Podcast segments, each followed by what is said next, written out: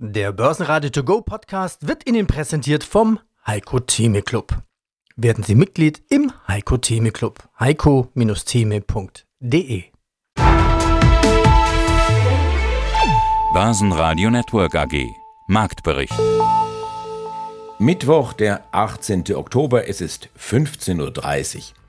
Zum Marktbericht begrüßt Sie auch heute wieder Andreas Groß. Der Kollege Peter Heinrich ist schon auf der Gewinnmesse in Wien. Ich selber fahre nach diesem Marktbericht gleich dorthin. Hallo Wien sozusagen. Die nächsten Marktberichte dann eben von dort. Wir werden an den beiden Messetagen etwa 25 Interviews mit den CEOs der wichtigsten Unternehmen Österreichs führen. Die Anleger am Mittwoch extrem nervös wegen der Entwicklung im Nahen Osten. Die erhofften Friedensmissionen kommen nicht in Fahrt. Ein Bundeskanzler, der mit seiner Entourage wegen Raketenalarm seine Bundeswehrmaschine in Tel Aviv verlassen muss. Ein US-Präsident Biden, dessen geplanter Vierergipfel mit arabischen Staatschefs in Jordanien abgesagt wurde. Diplomatie ist wichtig. Diplomatie ist aber auch Ungewissheit. Diplomatie braucht Zeit und Diplomatie lehrt Demut. Das alles widerspricht der Denkweise der Börsen offensichtlich. Der DAX steht am Nachmittag bei 15.130 Punkten, gut 0,8% im Minus. Die Anleger greifen zu Gold und Öl, beide Rohstoffe legen etwa 1% zu. In diesem Marktbericht Meldungen und Chartanalysen zu DAX, MDAX und als Service Österreich der ATX. Außerdem zu Microsoft, Lanxess und Bayer, Adidas und Borussia Dortmund. Bei uns zu Gast nämlich der Finanzvorstand vom BVB, Thomas Tress. Die Chartanalyse. Hallo Andreas, ich bin Konstantin Oldenburger, ich bin Marktanalyst bei CMC Markets und freue mich heute erneut über die Märkte sprechen zu können. Die Bilanzsaison in den USA läuft an, Chinas Wirtschaft wächst mit knapp 5% mehr als erwartet. Und trotz Nahostkonflikt arbeitet der DAX an einer Bodenbildung. Also die Stimmung scheint recht gut zu sein. Was ist denn wichtig bezüglich des DAX? Genau, die Bullen wollen nicht aufgeben. Wir haben immer noch die Chance, dass wir die Erholung, die wir jetzt Anfang Oktober gestartet haben, auch in die ja, zweite Monatshälfte und dann auch in den November retten. Dafür ist es aber ganz, ganz wichtig, dass das Oktobertief, welches knapp bei 15.000 liegt, dass wir dieses unbedingt verteidigen müssen. Und äh, dafür ja, ist jetzt die aktuelle Handelswoche sehr, sehr wichtig. Wir haben das 61er Retracement der letztwöchigen Rallye erreicht. Das lag bei circa 15.180 Punkten. Monaten und von dort hat jetzt ein, zwei Tage gedauert, bis jetzt eine Stabilisierung kam. Gestern dann eine tolle Erholung.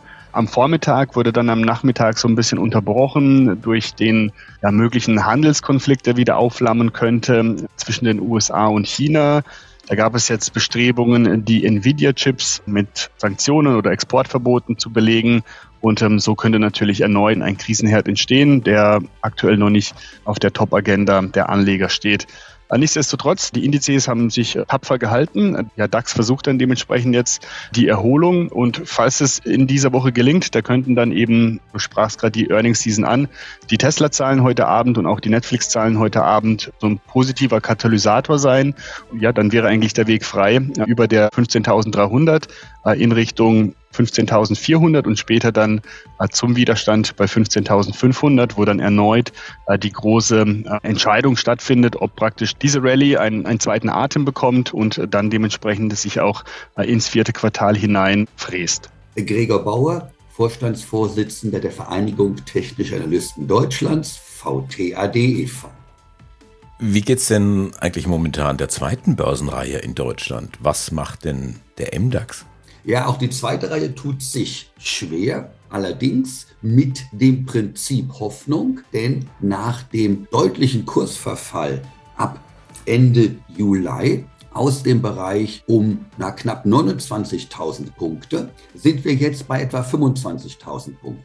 Möglicherweise und auch hier mit der Einschränkung nur sehr möglicherweise, weil die untere Umkehr, auf die wir ja warten, wenn wir Long einsteigen wollen, ist noch nicht abgeschlossen, könnte sich aber andeuten. Insbesondere im Bereich um 25.000 Punkte haben wir nämlich eine massive Unterstützung, die wir bereits seit Ende 22 bis Januar 23 markiert haben. Also ziemlich genau der Bereich um 25.000 ähm, Punkte plus minus ein paar hundert Punkte. Und genau da ist der MDAX jetzt wieder hin zurückgefallen, allerdings noch ohne unteres Umkehrsignal. Und hier gilt nämlich genau das Gleiche. Anleger warten an der Seitenlinie. Ich würde jetzt nicht einfach einspringen mit dem Prinzip Hoffnung, na wird schon gut gehen, wird schon steigen. Aus dem Chart ist das noch nicht zu sehen. Der Long-Trigger wäre in diesem Falle erst bei 25.000, ja, würde ich sagen, 780, 790 Punkten erreicht. Warum? Weil da das letzte Zwischenhoch verläuft und wenn dieses überboten wird, klassischerweise Käufe auf neuen Hochs werden nur dann erfolgen, wenn neuere obere Kursziele oder neue Kursfantasie in einen Markt kommt. Und solange das nicht der Fall ist, ist die Gefahr, dass der MDAX noch weiter abstürzen könnte, sehr groß. Also auch hier gilt, abwarten. Auch Short-Positionen wären mir etwas zu riskant, weil eben doch die Hoffnung mit einer gewissen Wahrscheinlichkeit auf eine Erholung besteht. Typisches Beispiel, was wir eben auch gesehen haben. Man muss auch mal an der Seitenlinie warten können und auf die Chartsignale warten. Wie ich schon sagte, 25.700 auf den Cent genau kann man es jetzt nicht sagen. 25.780 bis 25.800 wäre so der Bereich, an dem man erste Long-Positionen aufbauen könnte. Und das ganze Interview hören Sie auf börsenradio.de oder in der kostenlosen Börsenradio-App. Dann schauen wir auf Einzelwerte. Schlussverkauf von Jeezy. Wir sprechen also über Adidas. Das Thema scheint überraschend gut zu laufen. Adidas rechnet mit einem jetzt kleineren Verlust, nur noch in Anführungszeichen 100 Millionen statt zuletzt 450 Millionen. Das ist doch eigentlich eine gute Nachricht. Sieht man die auch bei den Kursen? Also Adidas hat heute natürlich viel Zuspruch an der Börse. Wir haben äh, fast 4% plus nach der Erhöhung äh, praktisch der Guidance gestern. Der neue Chef, Björn Gulden, der scheint alles richtig zu machen. Sein goldenes Händchen, das er damals auch schon bei Puma hatte, hat er scheinbar mitgebracht und hilft Adidas gut zu performen. Letztendlich natürlich auch eine dankbare Aufgabe, denn kurz vor seinem Start wurde ja diese Berichtigung der Bilanz vorgenommen. Man hatte ja 700 Millionen Verlust erwartet durch diese kontroverse äh, Situation mit dem Rapper Kanye West, der dann eben äh, gekündigt wurde. Und ja, mittlerweile zeigt sich aber, die Restbestände gehen ganz gut weg. Adidas kriegt alle los. Die Gewinnmargen dafür, also für diese Schuhe, sind ja bekanntlich auch hoch. Und so hat sich jetzt sukzessive diese Wertberichtigung gemindert. Und das Ganze freut natürlich die Börsen. Letztendlich muss man sagen, dass man als Adidas-Investor auch den Währungskurs, also Euro-Dollar, vor allem im Blick haben sollte für die nächsten Monate, damit eben die, die Story weitergehen kann. Hier wäre es eher nicht vorteilhaft für Adidas, wenn der Euro stark zulegen würde. Da kann Adidas eigentlich nur über Mengen weiter gut performen. Deswegen immer da auch ein Auge drauf haben. Und über den Chart lässt sich so viel sagen, dass wir bisher eine Top-Performance haben. Wir haben im aktuellen Jahr fast 40 Prozent zugelegt. Ist einer der stärksten Werte im DAX. Und ähm, aktuell laufen wir auch auf die Jahreshochs vom August. Die liegen bei 188 Euro. Und sollte es jetzt noch gelingen, diesen Bereich nach oben zu verlassen, dann ja, läuft praktisch die nächste Aufwärtsbewegung und äh, die könnte dann in Richtung der Hochpunkte vom März 22 bei 225 Euro dann erstmal hinlaufen. Werbung Guten Morgen zusammen. Im heutigen Meeting werden wir über Gromner bis Nervenna für das Projekt sprechen. Du bist neu im Team und verstehst nur Bahnhof? Ganz entscheidend bei der Umsetzung ist Gromner. Habt ihr es verstanden? Ah ja, das ist wirklich, wirklich verständlich. Auf der Arbeit klingt alles nur nach Kauderwelsch? Die LinkedIn-Community hilft dir dabei, dich in der Berufswelt zurechtzufinden und neue Themen im Handumdrehen zu verstehen. Und? Noch irgendwelche Fragen? Arbeitsthemen verstehen. Wissen wie mit LinkedIn. Werbung Ende. Aus dem Studio des Börsenradio grüßt Andreas Groß und ich beginne unser Interview mit einem Zitat. Und wir als Menschen sind gut darin, sehr mächtige Technologien mit einer Menge Regeln, Regulierung und Sicherheitsstandards zu nutzen. Zitat Ende. Und derjenige, der das gesagt hat, ist Satya Nadella, der Chef von Microsoft. Er mahnt also bei der Nutzung und bei der Entwicklung von künstlicher Intelligenz wachsam zu sein. Das ist ja das große Thema momentan. Wie wachsam sollten denn Anleger sein mit Blick auf die Microsoft-Aktie? Naja, zumindest hat das Thema künstliche Intelligenz dafür gesorgt, dass Microsoft nach einem langen Anstieg Ende 2022 war die Aktie ja noch im Bereich um 220 Dollar und jetzt sind wir bei 333 aktuell. Allerdings nach dem Hoch im Juli ist die Aktie ja eher seitwärts abwärts tendierend geschwankt. Also die Fantasie KI hat jetzt nicht dafür gesorgt, dass in den letzten Monaten die Microsoft-Aktie nach oben weiter explodiert ist. Allerdings Potenzial ist natürlich noch da. Nur Trader müssen jetzt aufpassen. Die nächste Hürde, also charttechnisch als Widerstand bezeichnet, liegt im Bereich um 338 bis etwa 340 Dollar. Wenn Microsoft da drüber steigt, dann würde quasi so der erste Teil der Korrektur nach oben verlassen werden. Also mit anderen Worten, eine Art Bodenbildung wäre abgeschlossen. Deshalb herrscht wieder Aufwärtsdruck. Zurzeit steht das Ganze noch ein bisschen auf der Kippe. Daher mein Tipp ab 340 Dollar etwa. Und natürlich ist dann das Hoch bei 365 Dollar die nächste Hürde. Allerdings gehe ich mal davon aus, wenn jetzt Kaufdruck nach der Korrektur in den Markt kommt, dann zeigt das, dass auf dem Niveau Anleger Kaufinteresse haben. Es kommt also neue Kursfantasie rein. Diese neue Kursfantasie ist meistens auch mit neuen fundamentalen Kurszielen gefüttert, die dann eben auch dafür sorgen, dass neue Hochs gemacht werden, also in diesem Falle über 365 und dann eben der Aufwärtstrend fortgesetzt wird. Zurzeit also Füße stillhalten, 340 nach oben und nach unten. Auch ganz wichtig, die Tiefs der Korrekturbewegung liegen im Bereich 310 Dollar. Wenn Microsoft also doch nochmal darunter stürzen sollte, dann sollten Positionen glattgestellt werden. Denn dann bedeutet das eben, dass die Korrektur noch nicht vorbei ist und oder eventuell sogar einen, einen anhaltenden Abwärtstrend übergehen könnte. Das ist allerdings so noch nicht abzusehen, da müssen wir noch. Wenn Sie das ganze Interview hören wollen, dann gehen Sie auf börsenradio.de. Mein Name ist Thomas Dress, ich bin äh, CFO von Borussia Dortmund. Jahrgang 66, wir sind also, spielen in einer Liga sozusagen. Ich habe ein bisschen geforscht in Ihrer Vita, examinierte Wirtschaftsprüfer, Steuerberater. Und ganz interessant, als Wirtschaftsprüfer hatten Sie die Borussia vor 20 Jahren etwa vor der Insolvenz gerettet. Ja, und dann auch gleich einen neuen Job gefunden. Seit 2006 dann Geschäftsführer beim BVB, verantwortlich eben für die Bereiche Finanzen und Organisation, Finanzvorstand, CFO und als solcher auch ausgezeichnet. 2013 mit dem Award CFO des Jahres. Herr Tress, stimmt es eigentlich, dass Sie beim Börsengang, das war ja 2000 gewesen, damals Tagesschau-Zuschauer gesagt haben, so ein Blödsinn? Das ist korrekt. Das lag auch einfach daran, äh, dass Borussia Dortmund in seiner Größe und äh, Fußball insgesamt nicht dieses Geschäftsmodell hatte. Und ehrlich gesagt, in der Retrospektive muss man auch sagen, dass die damalige Geschäftsführung, glaube ich, eher das Geld von der Börse als Geschenk zum freien Verjubeln interpretiert hat. Zumindest äh, scheint es in der Retrospektive so zu sein, dass man das so gehandhabt hat.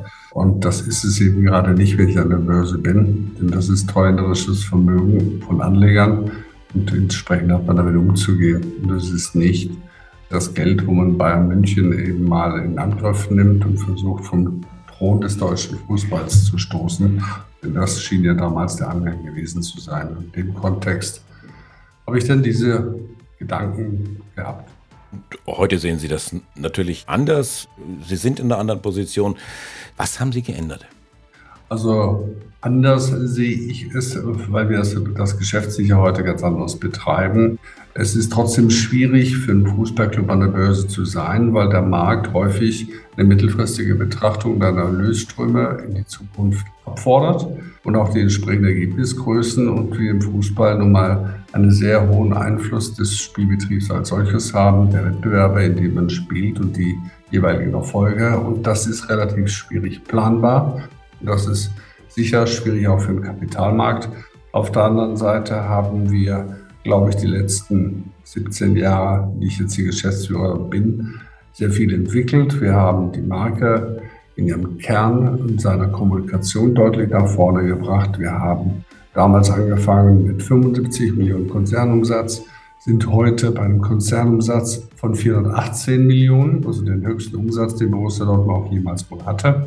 Da sind noch nicht mal die Transfers dabei. Wenn man die einbezieht, sind wir sogar über eine halbe Milliarde, nämlich 515 Millionen. Und wir haben bis zum Ausbruch der Pandemie auch nachhaltig Ergebnisse erzielt, positive Ergebnisse und haben auch, wenn auch nicht so sehr große Dividenden ausgeschüttet haben Wachstum generiert, aber auch Wachstum, das mit entsprechender Wertschöpfung äh, einheimging. Wir massiv Value aufgebaut für die Aktionäre. Der Kurs der Aktie ist von der Übernahme damals im Jahre 2005, 2006 von damals in der Größenordnung 1,80 Euro ging dann teilweise runter. Das hatte jetzt weniger was mit uns zu tun, sondern mit einem Anteilseigner auf einen Euro und stieg dann bis auf 10 Euro hoch. Das heißt, dort auch Wertgenerierung für die Aktionäre. Das hat uns die Pandemie zwar ein Stück verhagelt oder ziemlich verhagelt, aber das kann ja jeder am Kursblatt ablesen, was da passiert ist. Und wenn man die Gesamtschau der Dinge ist, haben Leute, die uns begleitet haben die letzten 17 Jahre, auch Werte schaffen, sprich auch Geld verdient. Und das ganze Interview hören Sie auf börsenradio.de oder in der kostenlosen Börsenradio-App. Lass uns noch ein bisschen über Fußball sprechen, allerdings nicht über den Ball an sich, sondern über die Finanzen, die der Fußball mit sich bringt. Zu Gast heute im Börsenradio nämlich der Finanzvorstand von Borussia Dortmund. Was macht denn dieser formschöne Chart? Seit 2000 sind die an der Börse, damals zu 11 Euro gekommen. Wenn man sich äh, den Kurs heutzutage anschaut, wird einem fast ein bisschen weh ums Herz. Fußballaktien an sich oder Sportaktien, Sportunternehmen sind ja häufig auch von den sportlichen Resultaten abhängig. Und das bedeutet, ja, wenn die Mannschaft Erfolg hat, macht sie mehr Umsatz, sie spielt international, kann dort Fernsehgelder einnehmen etc., verkauft vielleicht noch ein paar Spieler und das freut natürlich dann den Kassenwart und die Zahlen sind gut. Und natürlich sind dann eben diese allgemeinen Risiken, die Aktien haben, dass eben das Makroumfeld zum Beispiel schlechter wird, dann gibt es eine Rezession, dann kann Dortmund noch so viel Geld verdienen, die Aktie wird wahrscheinlich fallen. Und dazu kommen eben die Risiken dieser sportlichen Geschichte. So ist es auch um die Dortmund-Aktie geschehen. Ein gutes Beispiel gab es in diesem Jahr im Mai. Dortmund stand ja kurz vor der Meisterschaft und äh, in der Woche vor dem Entscheidungsspiel sprang die Aktie auf einmal massiv an. Äh, die ist von 460 äh, auf 5,90 gestiegen innerhalb von einem Handelstag. Das waren, glaube ich, 25 Prozent. Und dann kam die böse Überraschung. Sie haben es vergeigt. Dortmund ist nicht Meister geworden. Und seitdem fällt der Aktienkurs von diesem Niveau. Habe hier gerade die Zahl. Das sind 38 Prozent. Haben wir von diesem Niveau verloren. Und da ist jetzt eben die Frage für Dortmund, kann dieser sportliche Turnaround passieren? Und ja, wie könnten Anleger reagieren? Da ist eben ganz wichtig, dass das September-Tief des letzten Jahres gehalten wird. Das darf nicht unterschritten werden. Ansonsten dürfte die Aktie weiter tief korrigieren und wahrscheinlich sich sogar nochmals halbieren, bis die nächsten Unterstützungen im Bereich der 2-Euro-Marke erreicht werden.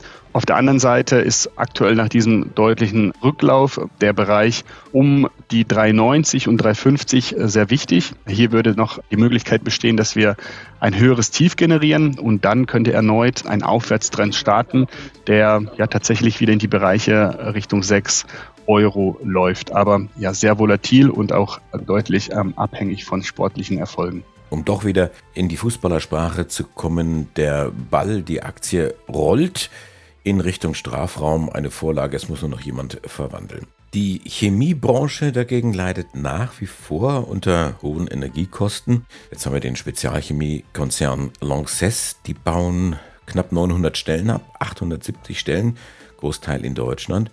Man will natürlich Kosten sparen. 150 Millionen Euro will man weniger ausgeben. Das ist bitter für die Beschäftigten. An der Börse kommt sowas in der Regel anders an, nämlich besser. Genau, Kostensparmaßnahmen sind eigentlich äh, willkommen. Allerdings zeigt sich das jetzt bei Lanxess nicht unbedingt, also heute keine positive Bewertung äh, dieser Sparmaßnahmen. Und äh, das Ganze hat natürlich auch im Moment eine gewisse Brisanz, weil der Chemiebereich eher schlecht läuft. Es ist nicht nur Lanxess, man könnte jetzt auch BASF ansprechen, Covestro und alle anderen, die in Deutschland tätig sind. Äh, es ist einfach der Standortnachteil, den man hier beachten muss. Äh, die Kosten für Strom sind sehr hoch im Wettbewerbsvergleich in der Welt und äh, das macht den Konzernen aktuell deutlich zu schaffen. Und natürlich erscheinen diese Werte ein, ein Schnäppchen zu sein, wenn man sich die Performance anschaut. Wir haben in der Lanxess ein Jahresminus von 45 Prozent. Das ist schon sehr bitter. Und äh, da fragt man sich, gelingt hier ein Turnaround? Ja, müsste man die Quartalszahlen der, der nächsten Monate vergleichen und natürlich auch auf China hoffen dass in China die Wirtschaft äh, anläuft. Wir sprachen äh, vorhin vom Wirtschaftswachstum, das jetzt erstmal in diesem Quartal besser war und da muss es eben immer weitergehen. Die chinesische Wirtschaft sollte sich erholen und vielleicht könnten dann die deutschen Chemiekonzerne dann final irgendwann profitieren. Und äh, wenn man dann bedenkt, dass gewisse Kostenreduzierungen vorgenommen wurden oder bestimmte Richtungen eingeschlagen wurden, dann kann sich das in the long run positiv auswirken. Aber aktuell sieht es nicht gut aus um die Chemiebranche in Deutschland. Die Chemiebranche, die tut sich schwer. Die tut sich gerade schwer mit dem Standort Deutschland, Energiekosten, Stromkosten. Jetzt hören wir heute Morgen, Lanxess will sparen, will Personal abbauen, 150 Millionen Euro will man da weniger ausgeben. Was bedeutet jetzt diese Situation für die großen Brüder gewissermaßen, für die BASFs oder die Bayers dieser Welt? Also für Bayer zum Beispiel, auch für BASF, nichts Gutes. Wenn wir uns den Chart von Bayer anschauen, dann muss man sagen, abwärts und noch kein Boden. Also das ist quasi das Fazit. Ein anderes Fazit kann man auch gar nicht ziehen, denn immer wieder wurden zaghaft der Erholungsversuche ähm, nach unten durchbrochen. Also man war der Hoffnung, man hätte doch endlich einen Boden gefunden. So zum Beispiel im Bereich um 50 Euro im August bis Mitte September. Danach folgte der weitere Einbruch in den Bereich um 41 Euro. Im Moment versucht die Bayer-Aktie um etwa 43 Euro sich zu stabilisieren, aber es ist noch kein, nicht ansatzweise aus der Charttechnik ein tragfähiger Boden zu sehen. Also aus charttechnischer Sicht kann man nur sagen, noch ist kein Einstiegssignal gefunden. Was auf der anderen Seite nicht heißt, dass ich jetzt noch Short gehen würde. Also nicht nochmal auf weiterfallende Kurse setzen. Das schließe ich nicht aus. Aber in dem Bereich bedeutet eben Bodenbildung nach dem letzten richtigen Einbruch, den ich ja gerade genannt habe, aus dem Bereich von 50 bis 43, vielleicht doch die Chance, dass wir einen Boden finden. Also ganz neutral. Wann könnte man jetzt einsteigen? Hier würde ich zunächst mal wirklich eine deutliche Erholung abwarten. Und ich sehe so um die 46 Euro. Wenn die Bayer-Aktie über die 46 Marke klettern sollte, dann ist auch aus charttechnischer Sicht eine erste Umkehrdynamik zu erkennen, also ein erster Aufwärtsimpuls zu erkennen, der den mittleren Widerstand um 46 Euro nach oben dann durchbricht. Und dann könnte man langsam erste Positionen aufbauen. Im Moment heißt es einfach zuschauen, an der Seitenlinie stehen. Schauen wir kurz nach Österreich. Hintergrund ist, das Börsenradio ist in den nächsten Tagen zu Gast auf der Gewinnmesse in Wien. Mhm. Vielleicht so einen kleinen Service Österreich. Was macht denn der ATX als Total Return? Ja, der ATX, der kann sich gar nicht entscheiden. Also der zeigt ganz erstaunlicherweise ein vollkommen anderes Bild als beispielsweise der MDAX. Denn der ATX, der läuft schon quasi das gesamte Jahr seitwärts. Und zwar in einer relativ eng begrenzten Range zwischen etwa 3000 Punkten und etwa 3000 nach oben 250, 260 Punkte. Erstaunlich daran ist eben, dass wir in keinster Weise eine große Abwärtsdynamik feststellen können, sondern eben immer wieder die Unterstützung unten 3000 und oben Widerstand getestet werden und jeweils in die Gegenrichtung abprallen, wodurch diese Wellenbewegung entsteht. Der RTX ist im Moment ein absolutes Paradies für Trader. Wenn also jetzt der Index wieder oben oder unten an den Begrenzungen anstößt, könnte man eben entsprechend die Gegenposition einnehmen. Das ist gerade erst passiert, nämlich als der ATX Anfang Oktober aus dem Bereich um 3070 Punkte nach oben abgeprallt ist und im Moment steht er bei 3133, 34, 35 Punkten. Im Moment im Niemandsland. Anleger achten darauf, fällt er weiter zurück, nochmal in den Bereich um 3080 auf eine untere Umkehr warten. Steigt er in den Bereich im Moment etwa 3220 Punkte, da ist im Moment der Widerstand, eher auf einen Abprall nach unten setzen. Denn eine nachhaltige Trendausbruch Bewegung ist im Moment nicht zu erkennen. Also aus dem Seitwärtstrend. Ich bin Andreas Groß, die Stimme des Börsenradio. Ich wünsche Ihnen jetzt einen schönen Abend. Tschüss, bis morgen. Börsenradio Network AG. Marktbericht.